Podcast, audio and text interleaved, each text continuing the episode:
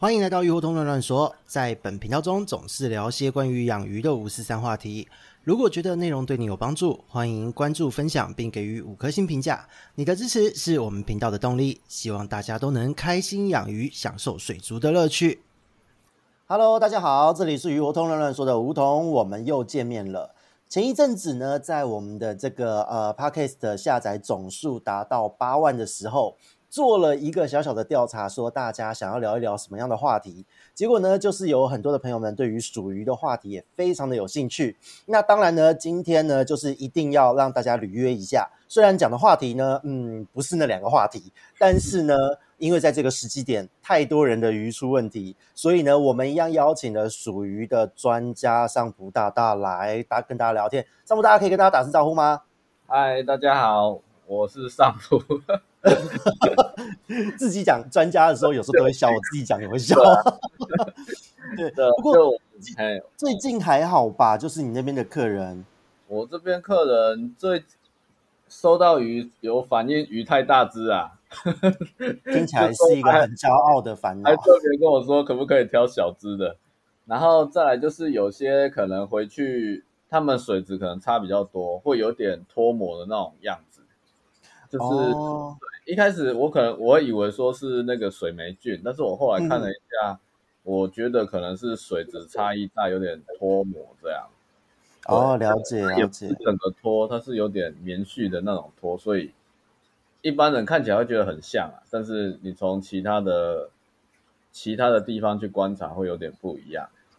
嗯，理解理解，因为我这一边的状况其实跟你这边大同小异哦。最近从应该说从冬至前哦，今年的冬至是十二月二十二号，在圣诞节前夕，嗯、然后在冬至前两三天，就大约是十九、二十号开始，嗯，一直到现在哦，就是一般来讲都是在月底左右就差不多告一段落，就是这种惨剧。因为通常在冬至前，鱼的食欲会下降，然后呢，呃，原虫的活力会开始上升，细菌啊、藻类的活力就会开始下降。那这个时候，如果你缸子里面有几乎太多滤材都不洗，或滤材量太多，比较老的缸子，很不幸的原虫就是开始干掉这些细菌，开始吃这些细菌，大量长成长的时候，就有蛮多的缸子都这个时候出现，就是脱模啦、甲尾，然后原虫感染，就像离形之类环境常在东西的感染。然后呢，在那一段时间过后，正常来讲，如果你的鱼缸系统 OK，了不起是小小的呃意外，或是鱼甲尾一阵子换换水就没事了。可是今天都一月四号了。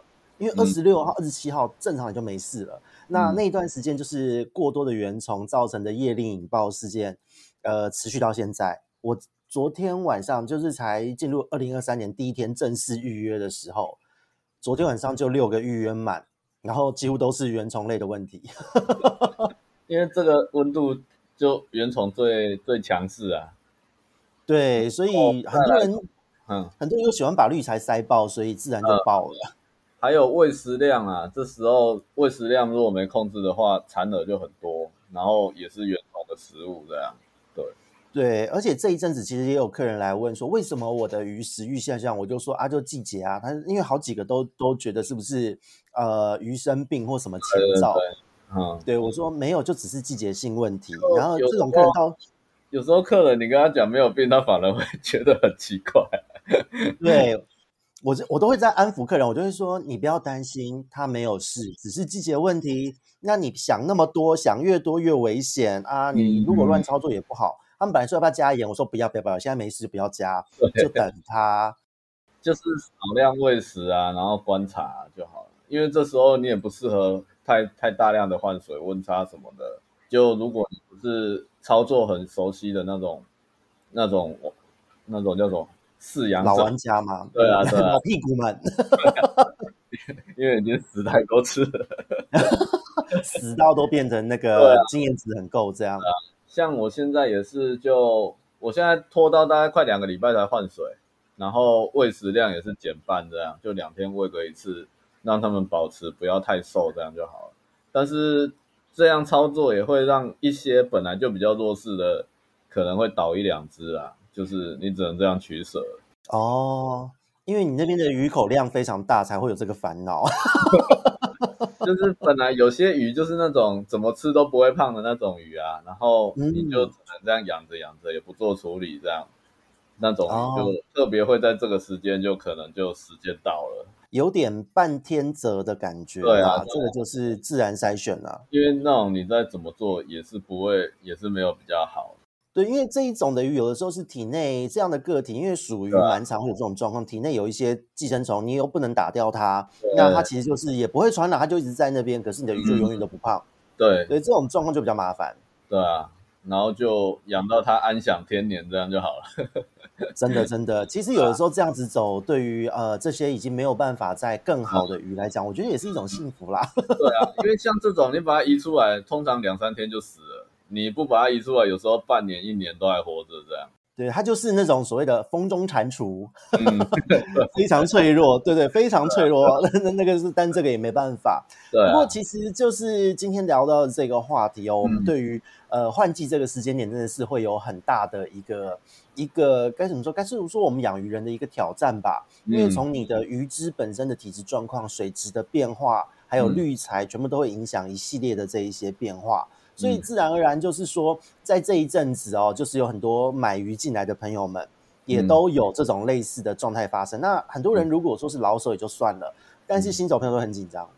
嗯，尤其是像这种状况，就算你是抓已经处理好的鱼，因为你的缸子就是这个状况，所以你还是可能放进去之后会会，因为你的环境平衡又变了，所以你可能又又会再爆发出这种东西来。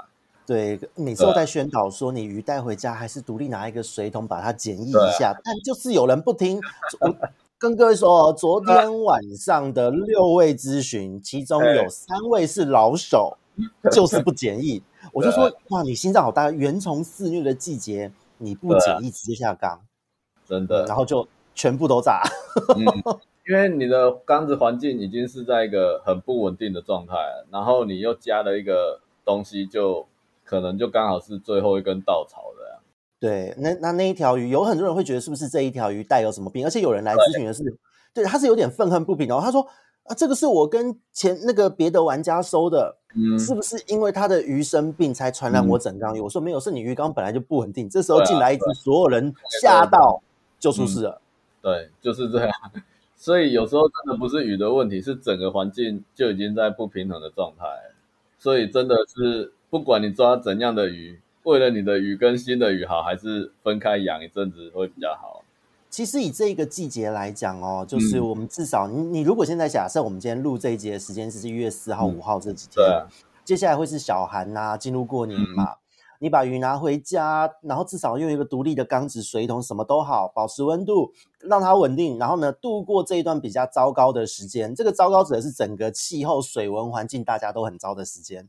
自然就是不稳定的时间，稍微等个对，等个一两周也是检疫的好时间呐、啊。嗯、那检疫完成再放回去也很好啊。对啊，然后检疫也不一定要下药，因为一个用心是因为让鱼可以慢慢习惯你的操作，这样你的衔接上会更好。而且在小缸子你操作鱼有什么不适应，你马上就可以看到了。就我是觉得很理想啊，我也觉得很理想，但是有人心脏很大颗。其实有时候是新手毛病，就是我买了鱼，我要赶快看到它游得很快乐的样子。对，赶快看到，我们以前也是一样啊。对，结果丢下去，发现所有人都不动，然后身上长东西就开始死。天啊！Oh my god，变焦虑症。就是杆子不够多啊。对 对对，多一点就没那个，你就没这个。多备几个缸子或多准备几个水桶，啊、然后在这个时间都是对自己好的。嗯，我以前好几次也是在这种时间。大灭绝过啊，所以就 今年还算，今年是还算没有什么，还没有遇到什么那个啦。可是我觉得今年你那边要出状况应该蛮难的。我看你那边的鱼况其实大致上的稳定度都都都蛮高的，除非就是刚进口的而已。有的缸子还是可能有原虫，但是就是用用操作去把它把它控制住啊，就是就像我说的，就是减少喂食啊，换水降低这样。对，嗯，就是抓平衡嘛。因为其实原虫，啊啊、很多人其实会有这个迷思，诶，会认为说，呃，原虫是因为感染传染，可是实际上很多时候都是误会，因为呃，原虫存在于鱼的肠子里，对啊，对啊，本来就有，如果没有，它还会消化不良。对，它也是环境的一部分啊。就我们养鱼就是要把它尽量维持，我们就是 balance 啊，让它某一方太强势就把它压一下，某一方太弱势就把它。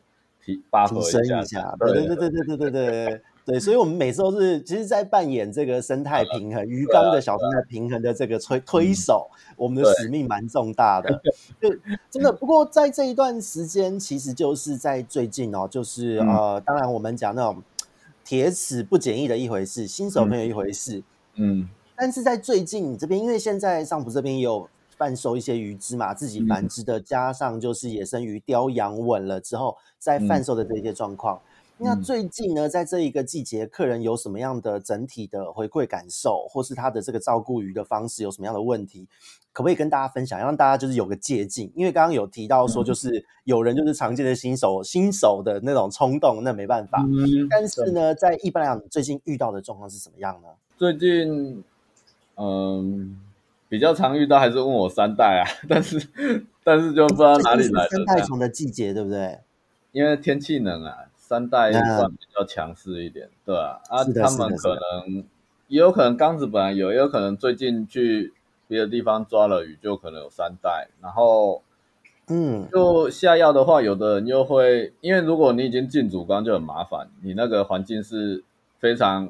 复杂的，所以你的药效什么的就很难拿捏，所以有可能变成是是最近每天都在三代跟三代的案例奋战就对了。我我自己是没有啦，就是客人会问，客人可能那十个可能有七个在问嘛，就说中三了，我想要呃比例这么高，我就想说奇怪，我已经讲了这么多次了，就是进去之前，这也是进去之前简易的就可以发现的东西啊，但是你放进去才看到长毛就。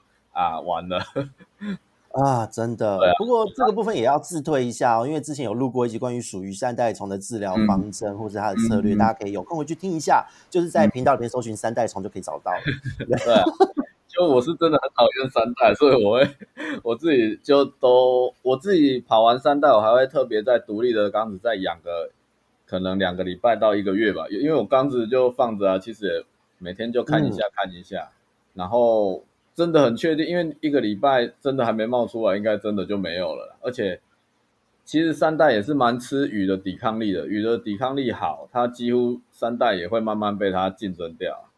然后，如果是那种野生鱼刚来，你看那个身上都三代，它自己抵抗力已经就很差了。那种就是也很两难，你要下药也不对，不下药也不对，下了它可能就死了，嗯、啊不下它又会害别人死的。这种我就会我就会分开处理了，就是大不了就牺牲它一只，至少不要拖其他人下水了。就鱼到了之后接手之后分两批，状态 OK 的放一边这么处理，不 OK 的先丢一边，尽力这样子。对啊，对啊，就就只能这样。然后再来就是像刚刚讲的原虫，就是你抓回去可能就马上丢下去，这种情形也会遇到，因为就鱼看起来是就会整只灰灰的，然后有那种。棉絮的东西，真生物在身上，哎，很多人以为这是水霉或细菌感染。对啊，对啊，哎呀，那其实是原虫刺激造成的。它就是让原那个它的黏膜增生，然后包住。但是也有可能是水霉菌呐、啊，嗯、我我自己遇到也有也有类似这种，我不确，就是整只灰灰的，没有真生物的那种。对对，因为这这个其实蛮两难的哦，因为在、嗯、呃原虫刺激造成的体表黏膜，它会先变厚，然后范围比较大。嗯、对。可是水霉如在这个季节，因为呃水霉在低温很活跃，哦、而且呢、嗯、呃细菌原呃细菌被原虫吃掉了，嗯、水霉不太会被细菌吃，所以在呃水霉不太会被原虫吃，所以在这个季节、嗯、其实水霉也会比较多，然后水霉它就会很抛，整个毛茸茸的一团棉絮在那边。对，所以很多客人来，他会分不清楚到底是什么东西。他所，反正所有人都会说我的鱼长水霉，嗯，就一看哦，这不是水霉。对，我就很多人就来就问水霉，我就呃，可是这个看起来不像水霉。然后再来就是真生物了，真生物也会被人家误会，因为这个时间你可能换水，然后加上系统因为低温，它整个循环是比较缓慢的，所以就可能会有真生物。我就会先问他水有没有觉得丑丑的啊。如果抽抽有可能泡泡比较不容易破这种状况，有可能是真生物代谢不掉的，就是身上黏膜代谢不掉的呀。嗯，对，不是什么病啊，这种就因为这个就鱼的体表它颜色会比较亮，不会像水梅那这样灰灰的。水霉或是那个原虫，对，我是这样判断的，我也不知道对不对。其实其实是对的啊，是没有这个是很重要的判断依据啊，这没有问题。对对，所以我觉得其实你遇到主要是这这些问题吗？还是有什么奇怪的事情？想一下哦，嗯，还有就是长纹鼠有时候抓回去，他们会他们会那种有点吓到肚子胀气的这种状况。肚子胀气吗？好，然后就是会飘飘的感觉，这样，很像快死掉，就倒在那边这样。然后这种我以前有时候就算我只是抓到一样高雄区的，就抓到中山给严老师这样，他也会有鱼这样。然后我后来发现他可能只是。就换气换不顺而已，然后变成肚子长呼吸那边这样，对不对？觉得有点可能像人的气胸那种感觉吧。哦，就是对对对，你卡了一坨屁屁在里，在肠子里。对，然后这种我就会，我后来我以前刚开始也是慢慢把它从肚子推气出来，结果可能活活活了十只里面大概只活了两三只吧。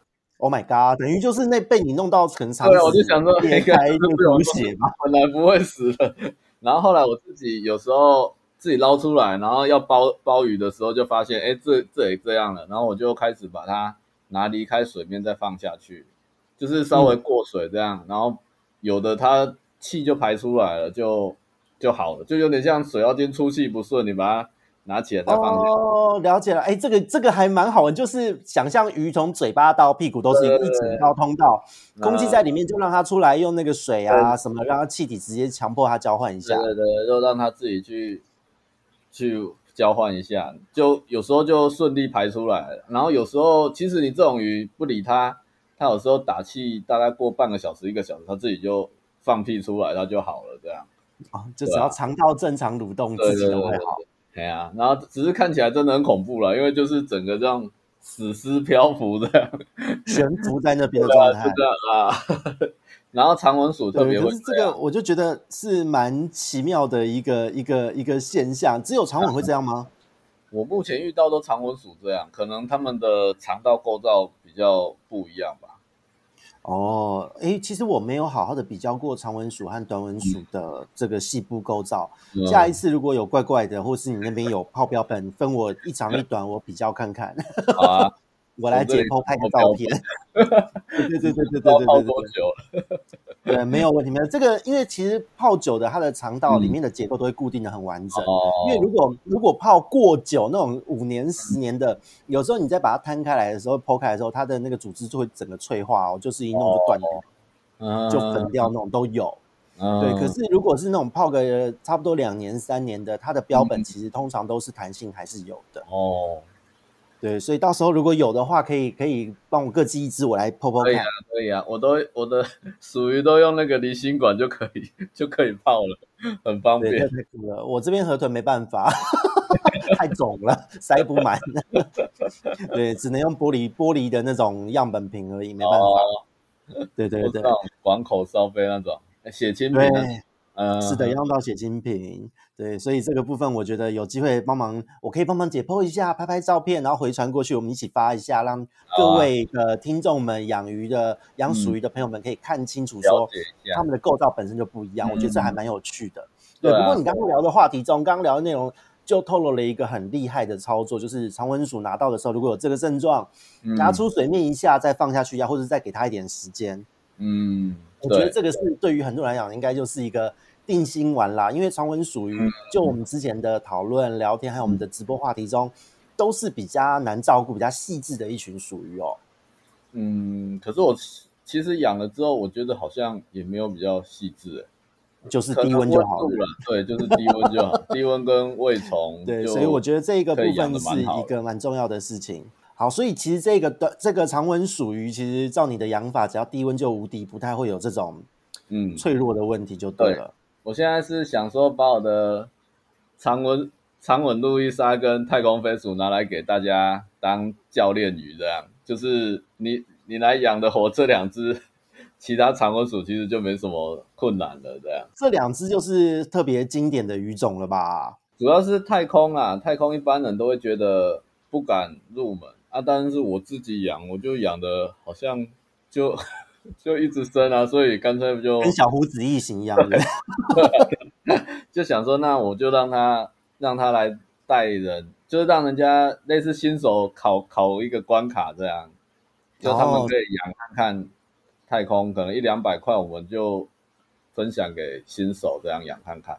然后你只要能够度过夏天，你就可以，你就可以有信心可以挑战常温鼠了。对啊，哇塞，我觉得这个是新手新手的一个一个一大福音呢，因为有很多人其实蛮喜欢太空，啊、因为它的游泳的模式体型、嗯、超像迷你小鲨鱼的。对啊，很漂亮啊，就是那种流线型的。嗯，对。可是很多人的回馈好像都是常常就是呃有头痛啊，然后这里烂那里不行的，嗯、然后很暴毙的，对，对，都是这个原因。可是其实你这边的人工鱼很稳吧？对，因为我之前去你那边看的时候，我发现你的那个太空飞鼠看起来跟什么一样，好可怕啊！就比咖啡鼠还多。对啊，朱文锦吧，是朱文锦吧？啊、我那个像我有时候新新来的缸子鱼可能不太会吃，我就丢一只那种两公分的太空，那、嗯啊、可能过一两一两个礼拜就哎，怎么长这么大了？都是你在吃的、啊。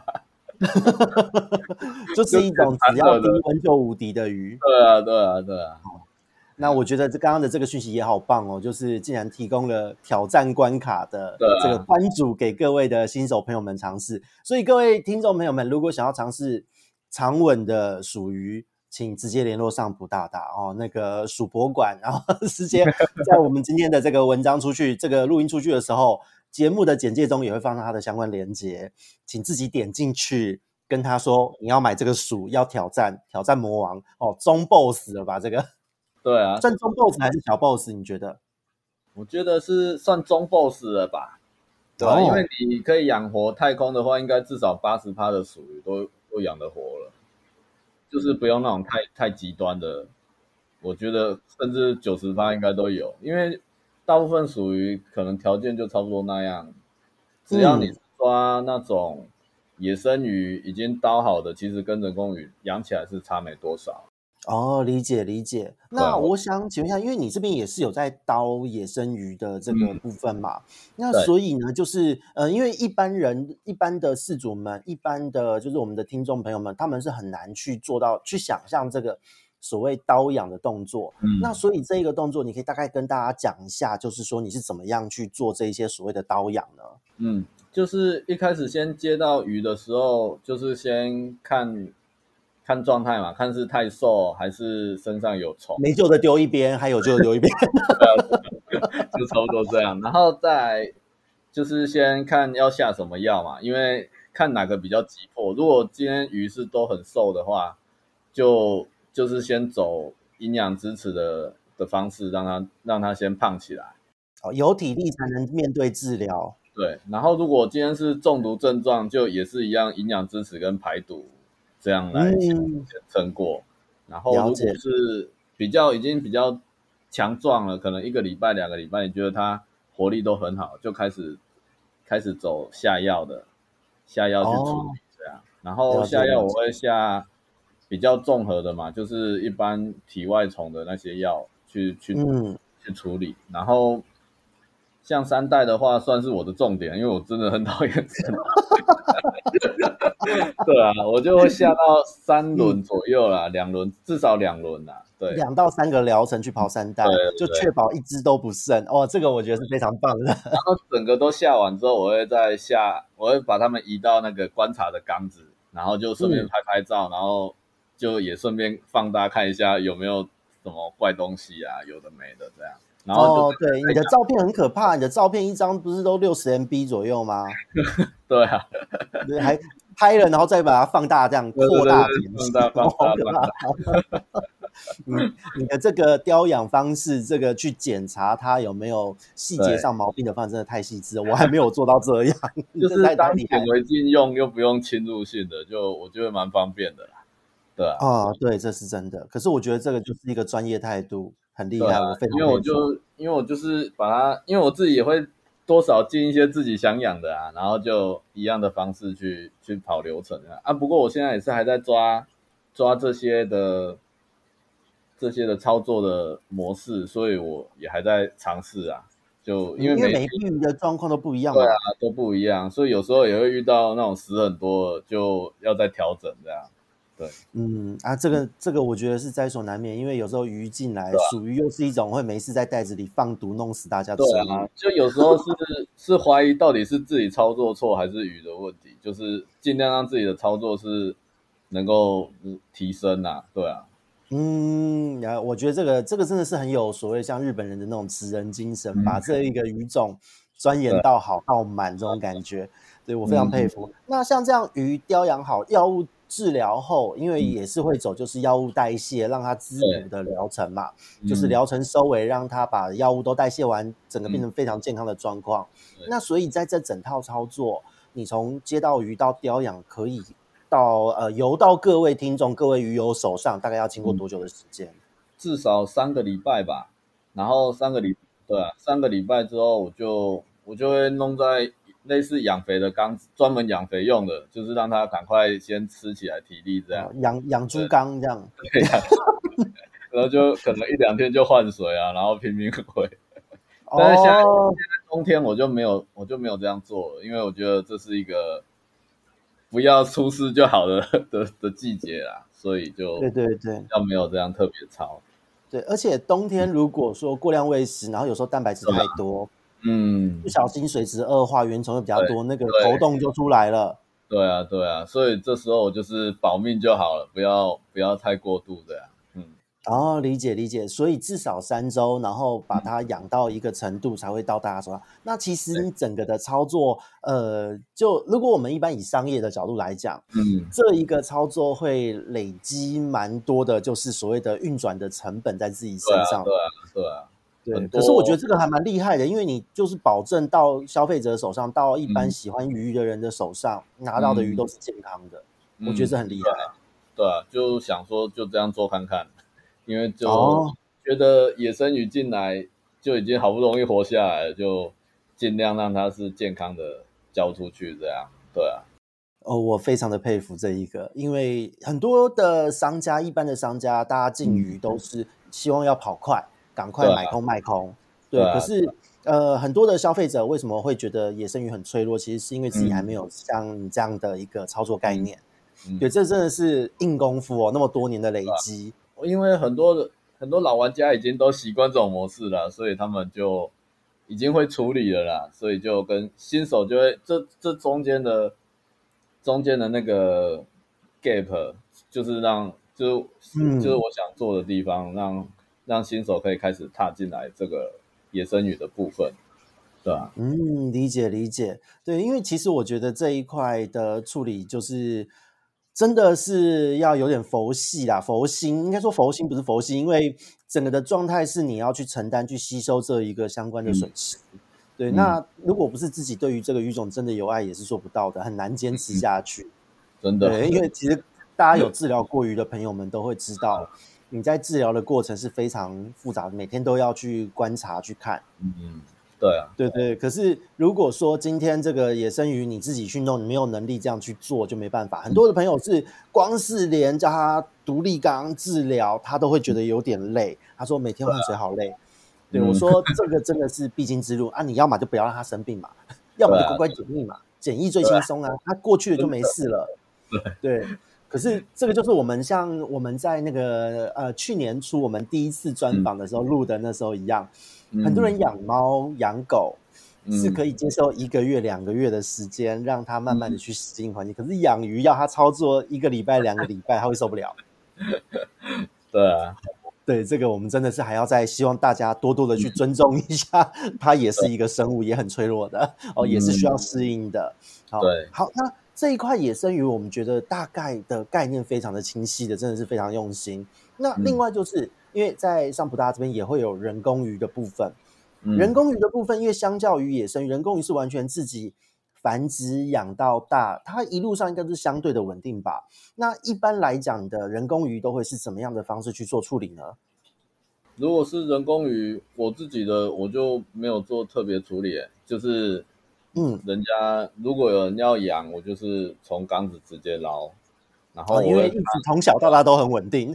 对啊，啊，我也不太会把它们跟野生鱼混在一起，就是都独立的在养比较多哦，所以就会怕那个疾病互相传染之类的。对，但是说不定也因为这样，它是温室的花朵，所以它如果出去遇到 遇到一些细菌或什么的，可能就我也不知道。但是我自己的自己的感觉是还好啦。对啊，目前有回馈说，就是你的鱼一出去就生病的吗？我我这边没有听过，哎，比较没有，但是通常比较容易出现就是可能水质差太多，然后它会有点蒙眼，然后身上会有点白白的，就、哦、就是水质刺激黏膜增生，对对对，那或是脱膜，就大部分是这两种比较多。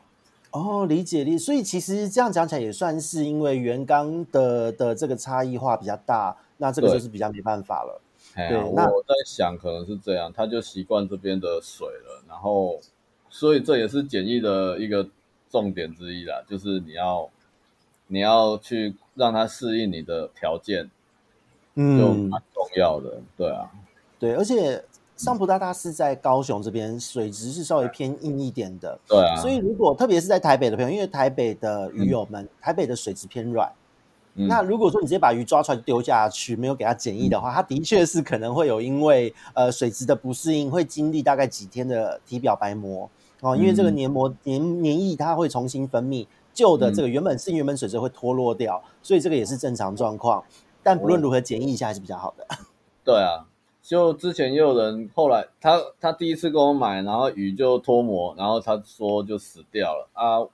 后来我是我是又。寄过去的时候，第二次买我就再多一袋水给他放简易缸，这样也是可以试试看。如果有这种需求，可以试试看啊，也可以提出这个要求，就对了。对对对，我就多一包一包我这边的水，然后拿回去，就你就你简易缸就可以用我的水，水质不会差那么多，你再慢慢换成你自己平常在使用的水，这样。对啊，嗯，对，那这边也顺便讲一下这个基本的兑水的的操作，就是你如果拿到了上普大大的的鱼，你你先拿一个桶子、缸子，先把鱼放进去，安置进去，然后稳定。那这个时候呢，你就是每天持续哦，就是可能把原本的水换掉一半，嗯、加入你家的水，哦，加入你家的水，不要加入你原本主缸的水，搞不好什么东西被加进去生病了，没办法哦。尤其是你环境不不平衡的时候，你加什么就。什么东西强势，你真的不知道。对对对，所以请你加干净的水，性的每天就这样一半一半一半。嗯、那同时间可以就是观察看鱼有没有什么做问题。嗯、那上普大大这边的鱼，我目前还没有听过有鱼过去就跑来跟我咨询的。嗯、对，所以我觉得稳定度应该是够的。而且其实简易缸也不用太复杂，你就我的我我的话，我是放水妖精啊，我会觉得。在操作上会比较有缓冲、嗯、啊，有的人是他会只有用气泡石，这我觉得这都这个都可以，就是看你自己操作习惯这样。对对，其实我觉得这一块就是操作习惯，还有就是当你的鱼发生任何状况的时候，嗯、你要有办法第一时间判断，嗯、然后做出像换水还是要下药的处理都可以。嗯、对，可是这边要提醒一下哈，那个水妖精，如果你平常都没有鱼，你空转了两个月，嗯、请你这个。对，你就是在养原虫，你的鱼下去会变饲料哦，请你就是鱼来的时候再把水妖精洗干净放下去，就或是新的，然后平常是干燥，这个时候放下去就好。就可能你已经，我已经跟你说寄的时候，你可能前一天或前两天就可以放下去开始跑了，这样，嗯，就建议是这样，对啊。对，千万不要让它空转两个月哦。我这边有客人是有鱼，它不是属于是异形，他的缸子，他说我平常都有养水，我有养水缸，然后他的养水缸里面有一颗大颗水妖精，他已经就是半年没有换过水，没有洗过那个。然后下面的养水缸，他说从上面的水流下来，里面也有一颗水妖精，他说已经就是都养水一个月。我说你一个月里面都没有放任何东西哦。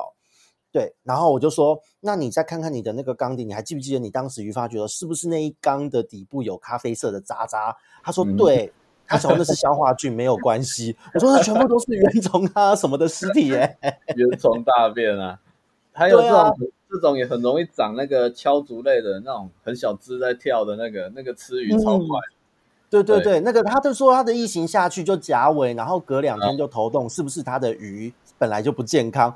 我说没有啊，这个 是你你的环境，你是把鱼当饲料丢下去的。是的，这种我们在带仔鱼也常常会遇到。以前我也是都拿旧的水妖精，嗯、然后就是宰它就很容易藏在水妖精里面。你可能一颗新的水妖精，你一开始用两次三次宰鱼孵化那个。育成率都很高，你就想到，哎，这一颗水妖精很强了。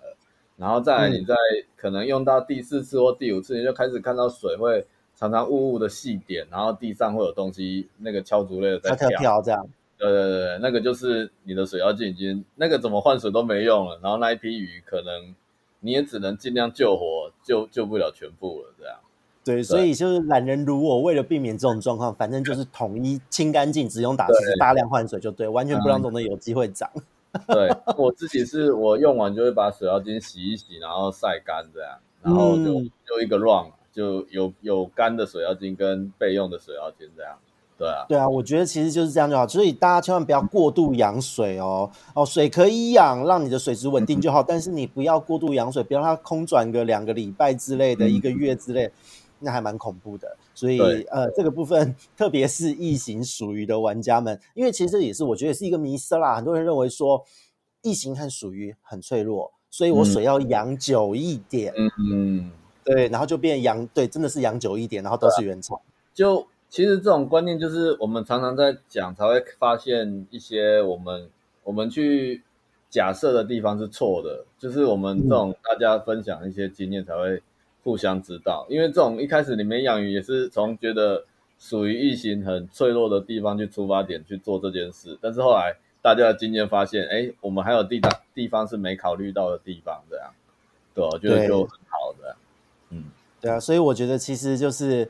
啊、呃，今天不管是野生鱼、人工鱼，反正你进鱼，或不管你跟谁买，嗯、你的水就不要养过久，嗯、这个很重要。对，对，对，那另外就是我想请问一下哦，就是在这个人工鱼的部分啊，嗯、因为人工鱼基本上它的稳定度是相对较高的，它还有在就是在你的操作经验中解决了什么样一些比较特殊的问题？比方说，它会不会很容易，嗯、因为它没有接触过嘛，会不会很容易中三代，嗯、或是会不会很容易就是？真的像温室里的花朵，因为我目前看好像你那边出血都还蛮强壮的。对啊，有好几个你这边的客人来我这边咨询，是说我的鱼生了，我该怎么准备？哦、对啊，像那个跟我买月光也是，我这边都没生，然后买回去，哎，我生了呃哦，就买回去一架缸就生吗？对啊，就就想，然后后来就大家推测可能是就被震荡到了吧，先蒙眼，啊、然后蒙眼一个一天，然后就。下去就可能有危机意识了，哦，就死命的生这样。对、啊，因为我月光都养的很胖了、啊，就也是想生看看。嗯，嗯了解了解。问题哦，像三代那个问题，我也不确定哎，因为我自己后来都用的很干净了。对啊。哦哦，如果是细菌，细菌的话，我觉得好像也还好。可能我觉得都是属于本身，如果健康，他们抵抗力就好吧。我都是从这样的出发点去去养鱼比较多。对，因为实际上目前来找我咨询属于的，嗯，嗯，你们家游过去的人工鱼，只有它的滤材堆叠堆叠成山，被原虫吃掉的这种个体，其他没有什么感染状况，嗯、所以我是非常佩服，就是这个人工鱼的部分。嗯，还有太空把别人的鱼、别人的饭吃完了，哦，太空 还有其他鱼凹肚。这个一般也是很难遇到的状况哎，因为太空在一般一般人在饲养的时候，或是你买别的地方的鱼进来的时候，是呃很弱势的鱼。嗯，对啊，对啊，对。然后你那边是非常强势的个体，这样。嗯，对，了解了解。那而且这边就是你的人工鱼有那种会异常凹度或是特别长不大的吗？也没有嘛。嗯，我还记得我去过的时候，大家都很像朱文锦都一样大。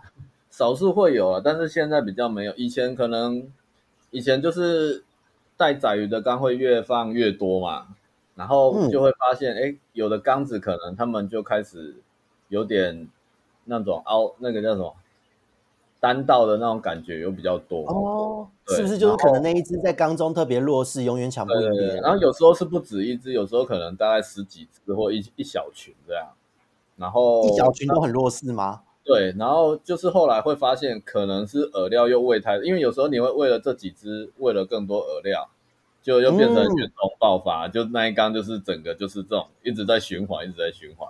哦，体弱，然后对想要帮他补，结果反而变成这样，然后又对对对，原虫又造成问题，恶性循环，它越来越弱。对对对，所以后来这种我就会另外把它移出来养，然后让它我我就。也是在出鱼的时候顺便把强势的出出去了。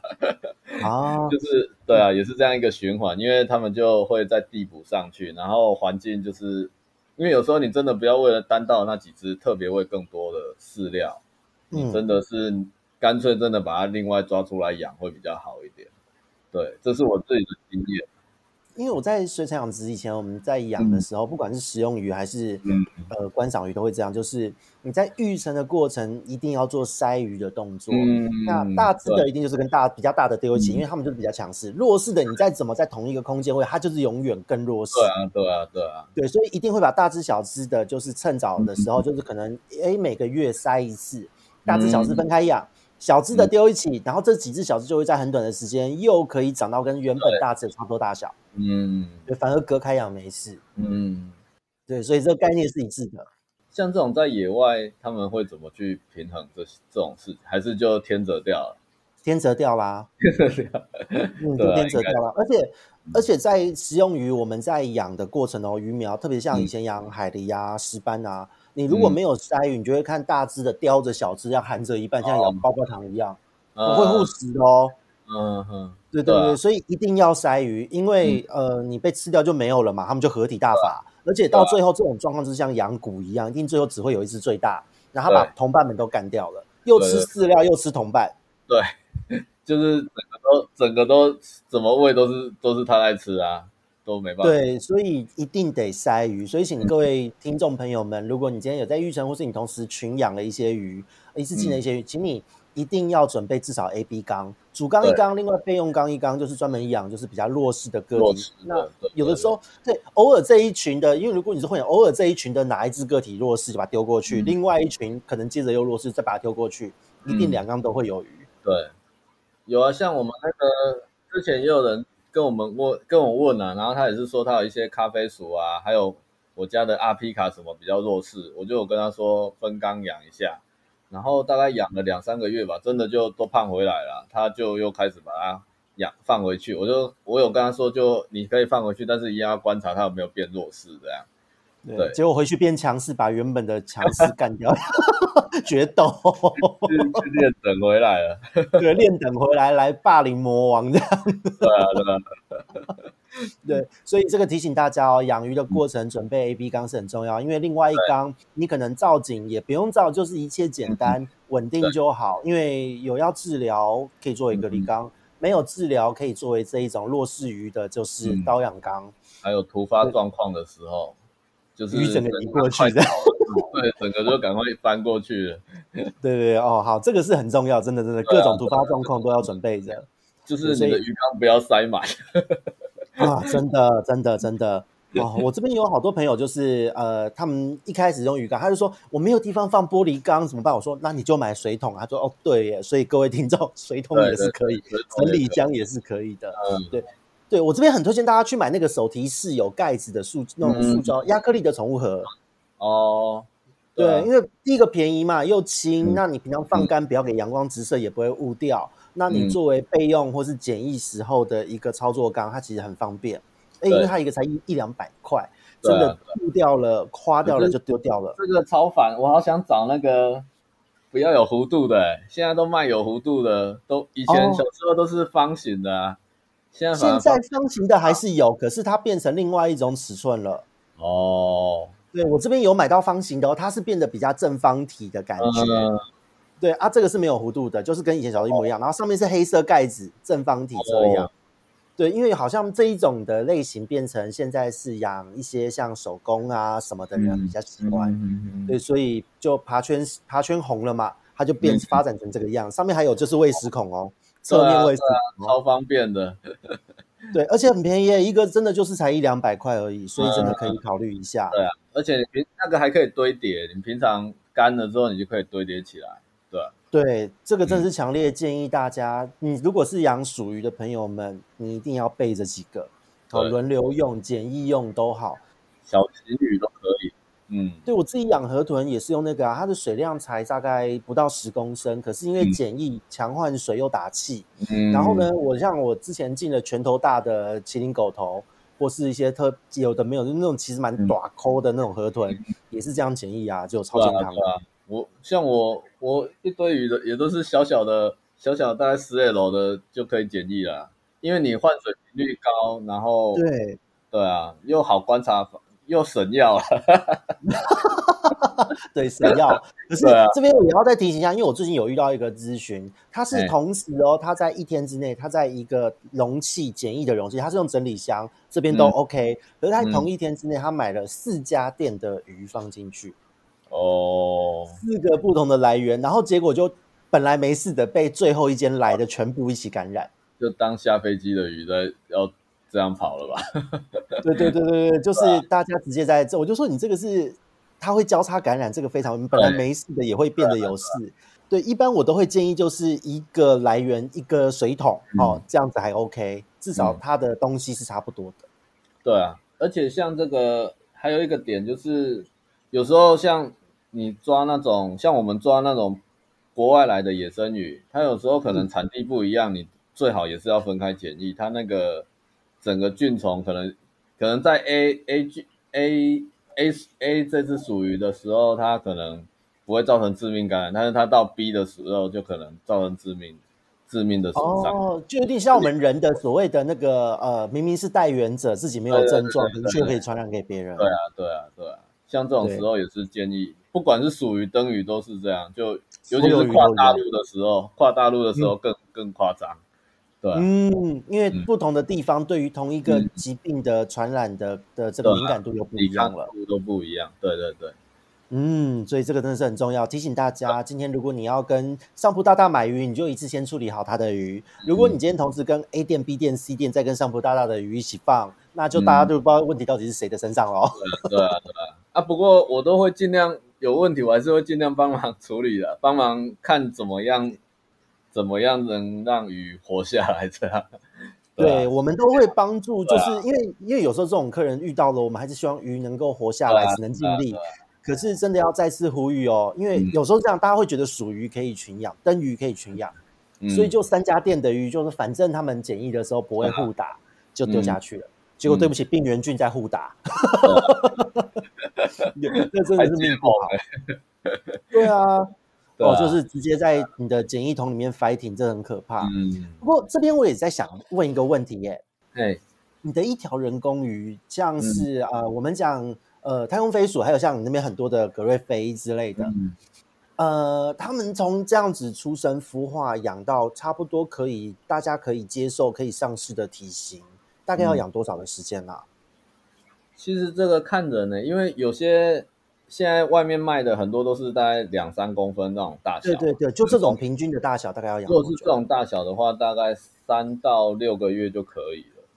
三到六个月，对。但是一般人接手之后的存活率就可能没有那么高了，因为因为这个鱼还比较脆弱哈。对，因为像像我最近进的那个黑金黑金黄头鼠就很小只啊，大概二两二点五公分左右而已。那一般人根本不会顾吧？对啊，就所以你就可那时候这时候的饵料还是要需要混那个丰年那个无节幼虫会比较好顾，对吧、啊？你给它吃虫的话，可能还没有到，它还没办法去吃虫，然后饲料的话，它可能也不是强势的鱼这样。对哦，对啊，那这个真的自己在卖，可能大家都抓一年吧，一年的鱼吧，对。一年其实已经是即战力哎，就是你直接到人家家就会生的程度了耶。对啊，就很多是这样。对啊，嗯，真的还蛮佛心的哎，这个。对，因为如果这样子的话，我很我就觉得很很敬佩的点就是，你看哦，你刚刚我们前面聊到的，上大家这边讲到野生鱼过来，可能三周一一个多月养肥了，而且所有的病都帮你去掉就出来。那人工鱼这一个部分，你可能要经过整个的这样子一路养过来，要一年左右才会出。那这个饲养成本也非常高哎、欸。对啊，很高，比野生鱼还高很多啊。对啊。对，可是你的那个人工鱼 就是稳啊。对啊，就是也是乐趣啊，自己就哎、欸，这个鱼有生了，然后就如果是又是像这种稀有的鱼，就想说哎、欸，把它顾好，然后可以分享，让它可以保种这样。对，嗯，哦，我觉得保种这个是真的是所有。专业鱼种玩家的人都会往这个路线走。嗯，对。那像那个一般你的人工鱼这样子养，因为其实像我自己做，有时候做临床的一些疾病啊、鱼病的东西在处理的时候，嗯、像野生鱼有时候真的是解剖或是在镜检的时候会发现它的像呃肌肉层啊、体腔有有的没有的东西一大堆。可是人工鱼普遍都没有这些问题。以我自己的、嗯、自己在繁殖一些河豚来讲好了，嗯、像是呃现在市面上大家很夯的金钱狗头，嗯、其实金钱狗头百分之九十五以上在野外进来的鱼都会带有就是分支杆菌。那它毕竟是吃一些虫啊，有的没有的这些东西就是会带。嗯、那只是说今天鱼的免疫力好不好，压制住它，嗯、那有没有办法让它不发作？如果不发作就可以成熟长大。可是如果顾得不好，嗯、就是一定会有那种一辈子都也怎么样怎么瘦的个体。哦，对啊，属于也是一模一样的状况，解剖开来也是有这样的东西。嗯，对，所以这个部分就是野生鱼的一大风险。它虽然价格还有投入的心血会低一点，嗯，哦，其实它价格也不低，卖的好贵哦，很多野生鱼都卖很贵。一般人认知都是野生鱼比较贵啦，但是其实我觉得成本来讲，人工也比较高。啊，我也这么觉得。对，因为因为。养一年跟养一个月，对啊，这是差很多的事。哎呀，而且你还要挑，还会有那种畸形的，你要慢慢去一直去尝试让它长得漂亮，这样。嗯，就这种，地方，嗯，因为像异形，常常你养养到养到钝头了，然后你你发现的时候已经长大，那这这时候怎么办？就你说异形吗？对啊，好，那个都已经近亲交配坏掉啦。也鼠也会有，以前刚开始养长吻鼠也会也会有那种嘴巴比较没那么尖的，或是歪的这样。对哦，那后来有发现这是什么原因吗？后来就是觉得就一直换换环境让它长啊，然后就好像踹出说，哎，就不要太早给它沙子，它好像反而嘴巴发发育的比较好。以前刚开始养是想说，哎、哦，为了让它嘴巴发育好，让它在沙子的环境，所以可能反而。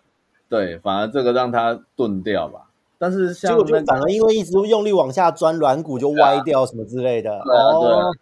然后后来，但是看东南亚、啊、好像用水泥、水泥、水泥池养也会这样，可能是太硬了吧。我觉得应该是材质问题，因为水泥对水泥干掉也会有类似沙子的质感，可能这个鱼它会误以为这可以钻，就用力钻，用力撞，然后就就这样了。就就骨头就歪了，就是就像我们人小时候会说嘛，就是说小朋友的时候，婴儿头型要怎么躺比较重要，以后头就不会歪掉。嗯，啊，所以属于有这个状，哎，这个状况蛮可爱的，我觉得是蛮可爱的。所以像前一阵子，因为有听到一点点小小的都市传说，也是说人工繁殖的属于会有吻端的这个变形问题，吻会短会什么？其实原因是因为可能就是在。发育过程给到他太太早给他沙子，对啊对啊，哎、啊，这个也是好重要。你今天在我们的这个这个上不大在我们这直播中这样子，今天你今天这样子暴露了好多的秘密哦。没有，这样没关系吗？我看长吻属也没什么要生，那 没关系的。你今天讲完之后，有人跟你挑战中 boss 成功，然后开始这样养成功，啊、我就跟你说尴尬了，大家都有了。对啊。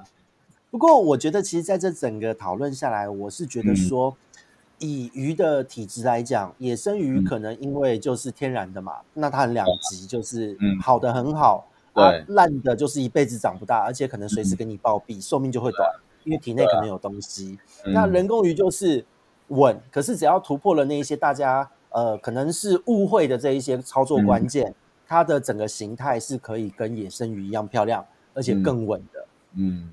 对啊，因为它先天条件就是你就可以给它比较好的照顾这样，但是真的你要花很多心力去观察啦，这种就是你在繁殖的人要一直去观察怎么样让它让它可以长得比野生鱼漂亮这样。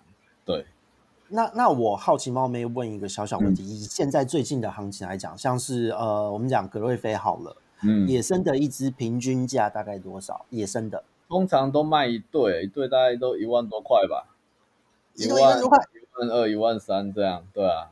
那你那边养了一年左右的人工鱼，稳稳的，而且不会瘦，然后就是随便养随便活的，你大概卖多少钱？我我还没怎么卖，之前我至少要开个三四千吧，因为我觉得这个蛮才三四，等一下你养了一年，你开三四千，而且这条鱼是随便养都能稳都能生，表现也不输野生鱼，你卖三四千，然后野生鱼可能养一养会死掉，状态又差，然后卖一万多，你这样对吗？就，就是迷失啊，大家还是觉得野生鱼比较野性这样，啊。像有人会说嘴巴、哦、嘴巴什么比较尖啊，然后但是我我自己的观察就是。因为我自己也有野生鱼嘛，然后吃太胖，嘴巴也是变粗粗的啊。嗯、我觉得，我觉得那个是因为 那个肥到连脸都肥的意思。我是觉得那个应该是鱼 鱼瘦的关系，所以才尖尖的吧？就是视觉比例就对了。对啊，对啊，对啊，就很多长吻鼠也是吃太胖，就嘴巴整个是变成尖的这样。哦，了解。那所以其实这样子的话很尴尬，因为我觉得这是一个市场很久以来的迷思。啊、那其实我这有时候会觉得，是不是因为过去大家习惯可能高温养，嗯、或是就是、嗯、呃让它的代谢变得很异常，嗯、所以没有办法呈现野生的表现。嗯、可是其实照这样子跟就是我们上不拉这样子聊下来几次下来，我发现。好像属于只要低温养，适量的给予喂食，然后换水的频率高一点，它是不会有什么问题。跟野生的表现是，我也没有到很高，就一个礼拜一次，还还好而已啊。你是换水量比较大吧？嗯，大概三分之一也没有到很大，我觉得啦。哦，哎呀，所以主要就是关键就是低温这样子。低温就是二十六度左右，我觉得就很很 OK 了，也不用到多低了。只是像现在冬天，就是得天独厚就，就就让他去吧，让他凉一下这样子。对啊，对啊，对啊。然后理解。那其实我觉得这样子来讲，我个人会觉得好像人工鱼应该是可以。其实只要掌握到饲养的诀窍，人工鱼是有比野生鱼还要更高价的价值。哎，对，你看哦，更健康、更稳定，没有特定病源。光是像我们水产养殖界，你去买那个呃。草虾或是那种斑节虾，嗯、去买没有特定病源的种虾，嗯、那个价格都贵到一个里程碑耶。嗯，对啊，对，那个都人工培养的啊，是有那个价值，但是你要看大家有没有认定这种价值，这样对啊。这这个真要请各位听众就是要洗耳恭听，这边真的是良心的建议，大家可以多多支持，就是专业玩家出手的人工鱼，因为。嗯以我自己来讲，像我自己，我最近也在跟灯鱼的玩家在交流，也有强调说，嗯、呃，因为灯鱼在在雨季进来会有大量的野生鱼，可是因为灯鱼在食物链它比较低阶，嗯，有很多的寄生虫都会透过它们去传播，哦、所以鱼大量进口，可是进来的鱼十之八九都带病啊，而且灯鱼的孢子虫这一类的灯科症这一类的，一出就是没有办法治疗，必死。嗯，对，所以如果你今天是人工鱼，建立了人工鱼的这个饲养的这个系统，你多花一点心力，但是没有这一些病原菌，嗯、那你今天这个鱼又稳定又健康，也能够养得漂亮的话，为什么不能卖的比野生鱼高价一些？对啊，真的是。对，属鱼也是啊，河豚也是啊，神仙就很成功啊。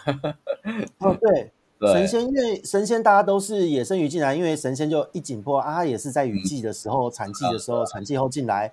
身上就带一堆有的没有的，特别是神仙特别多的是细菌性疾病。嗯，细菌疾病又是在所有疾病杀伤力最强的。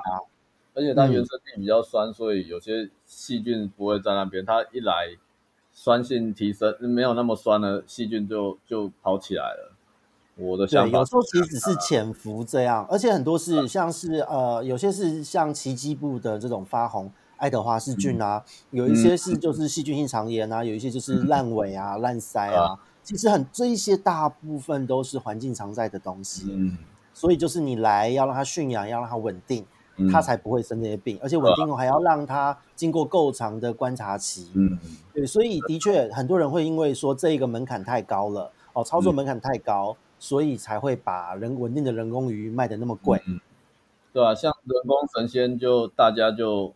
养的都不错啊，我觉得这个这个落差就很很明显。对，可是属于还有灯鱼还有河豚，就是很可惜，就是对啊、嗯，大家会觉得人工鱼要很便宜，就是我爱、啊、为什么？反而神仙的人工神仙很多产呢、欸？啊，对啊，又会带小鱼哎、欸，就是就是人工鱼就是便宜啊，主要是他们看的价钱都是那种两三公分的啦，那种就是你也不一定养得活的呀，这个就。这有差，这个很为难，这不能这样比啊！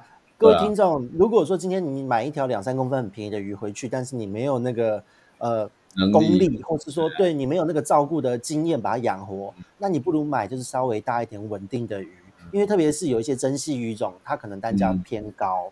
嗯，既然一样要花到这个钱，多呢一两百块，可能就可以让你的鱼更稳定，何乐而不为？